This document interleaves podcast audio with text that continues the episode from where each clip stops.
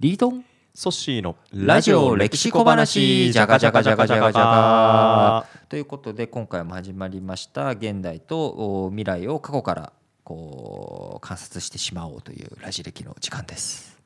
やってまいりました。やってまいりましたということで少しひそひそ話的なね、うん感じでもこうスタートしてみたわけなんですけれどもどうですか？最近そして人に言えないうん。なんか出来事ってありました、人に言えない出来事。はい。あの嬉しくてお。誰にも言ってない話とかってよく。しちゃうんですか？ここで。いいですね、まあラジオならではのラジオならではのどうぞ。あのすごい素敵なあの女性がいてですね。ほうほう。まああの家族で旅行に行かれたらしいその女性が？はい、あの実家ので海外旅行かな、うんどっか島に行って帰ってきて、はい。はいはいあの全然よ予期してなかったんですけどお土産くれてあのちっちゃい瓶でラム酒。おはいもらってあこれはすごい特別感あるな。なるほど。特別にプレゼントをもらったっていう。そうです。予想もしてなかったんですよ。はいね。これね嬉しかったですね。なるほど。なかなかねそういうプレゼントもそうですし、うんこうあるいは予期せぬプこう接待うんうんうん。とか、あるいはお料理とかでもこうちょっと気の利いた一枚ああの一皿、うん。ちょっと特別にっていうものって嬉しかったりとかもすると思うんですけれども、ね。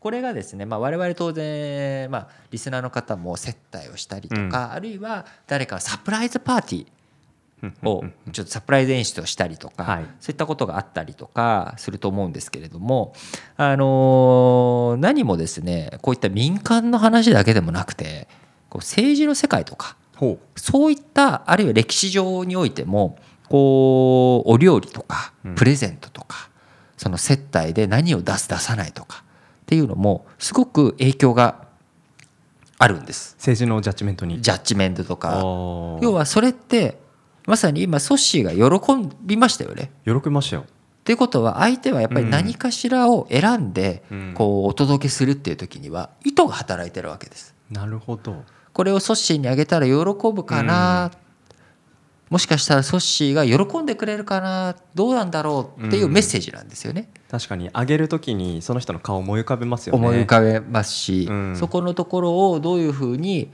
こう意図するのかうん。っていうところが非常に大切になってくるわけなんですね。ほう。でお料理しかりで例えばこれもちょっと最近の話ですけれども2015年はい。最近でもないなもう。結構ちょっと時間経っちゃいましたけれどもこう福島うん。にウィリアム王子英国から来てはい。彼が一泊したんです。はい。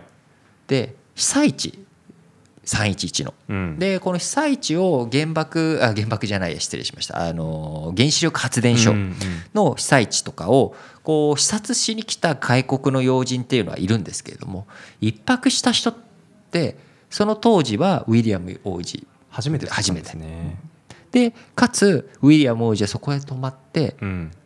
福島産のいろんなおもてなしの料理の数々とかお酒とかを召し上がったわけなんです。よ。はい。これはもう非常に明確なメッセージですよね。うんうんその出した方も受け取った方もこう共に英国と被災地は共にあるんだ。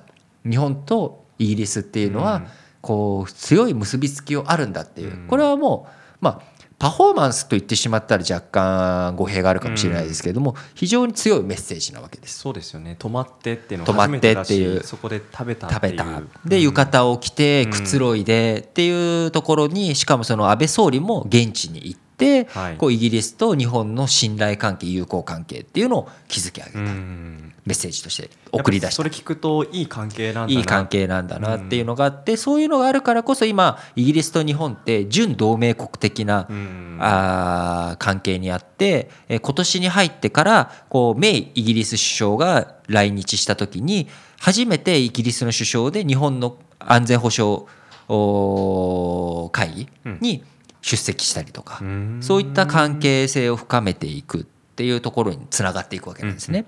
でそれはたかが料理だったりたかが旅行かもしれないけれどもそれを通じていろんなことをメッセージとして出していくっていうのはこれ今現代の話ですけど、うん。もうちょっとはい。時間軸を変えると、まあこれもちょっとまだ現代ですけれどもフランスフランス。はこう宮中晩餐会って言って、まあ、大統領主催のお晩餐会をやるときに、こうワインを出すんですけどそのワインって明確に格付けがあるんですよね、このワインの等級があってあ誰に何を出すかっていうことがある意味裏の意図というかへこうまだ核うそんなね君はそういうレベルじゃないよっていうのを案に出したりとか引っ込めたりとか。っていうこういうフランスのワイン外交だったりとかあるいはフランスがその料理を外交に使い始めたっていうのはいろんなタイミングがあるんですけれども一つ大きいタイミングになったのがウィーン会議っていうこうナポレオン戦争が終わった後ナポレオンがこうフランスを指導してヨーロッパをひっちゃかめっちゃかにした後をうん。どういうふうにするか、はい。でフランスもともとのじゃあルイ王朝おブルボン王朝に戻して、えー王政に戻します。でもじゃあそれまでに迷惑かけたのはどうするんだと。いうようなすいませんでしすいませんでした。というところをうん。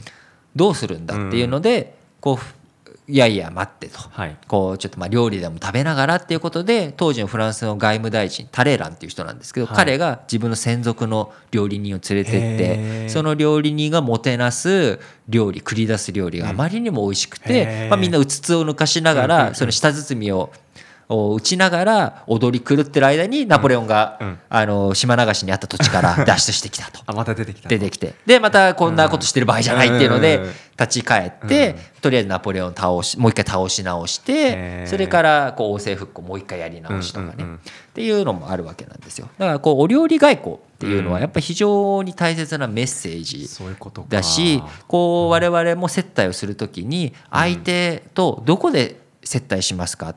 こう居酒屋チェーン店で接待していいのかどうか。じゃあちょっといくらのお店に行くのか。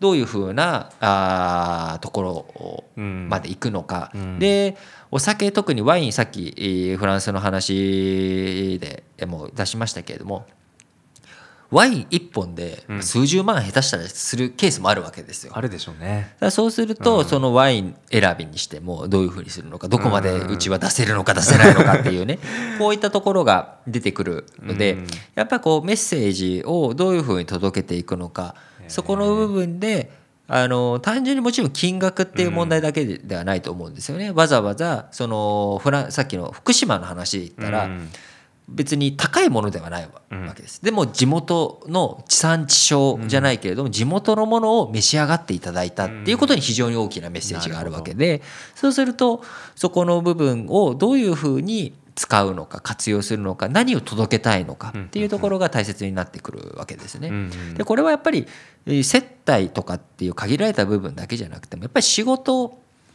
てえー全てに通じるところであると思っていて。うんどうしてそういうふうな作業をしたのかなぜこれを優先順位をつけたのかどうしてこういうふうにメールを出したのか相手のところに行ったのかその日その時そのタイミングでなぜこういうことをしたのかっていうこと。全てにやはり理由というかうん。明確にある意味言語化してで落とし込む先がワインなのかうん フレンチなのかうん。まああるいは食事なのか。食事なのか、あるいはそれはネクタイの色なのうかんそれはいろいろとあると思うんですけれどもやっぱりそこに一つ一つにメッセージが大切。ねえだからこう謝罪会見の時にうん。こうよくこう謝罪の気持ちがなってないとかって言われる時にこうそんなところを重箱の隅つっつくなよじゃないけれどもその被害うん。金額的なその詐欺事件とかが起きてしまって、えー被害を被ってしまってうん。申し訳ないとか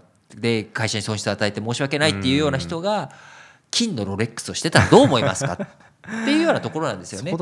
そういうところに一体どんなメッセージを込められるのかっていうこと、うん。でやはりこれを政治とか歴史の話だけではなくて自分の我が身に振り返った時に人にうん。どういうふうな態度、うん。趣 TP をわきまえた服装をしていられるかっていうところがポイントになってくるのかなと思ってます。食事一つ宿泊一つですごくメッセージが込められてますね。なんかその僕がもらったおえお土産？どんなメッセージがあったのかな？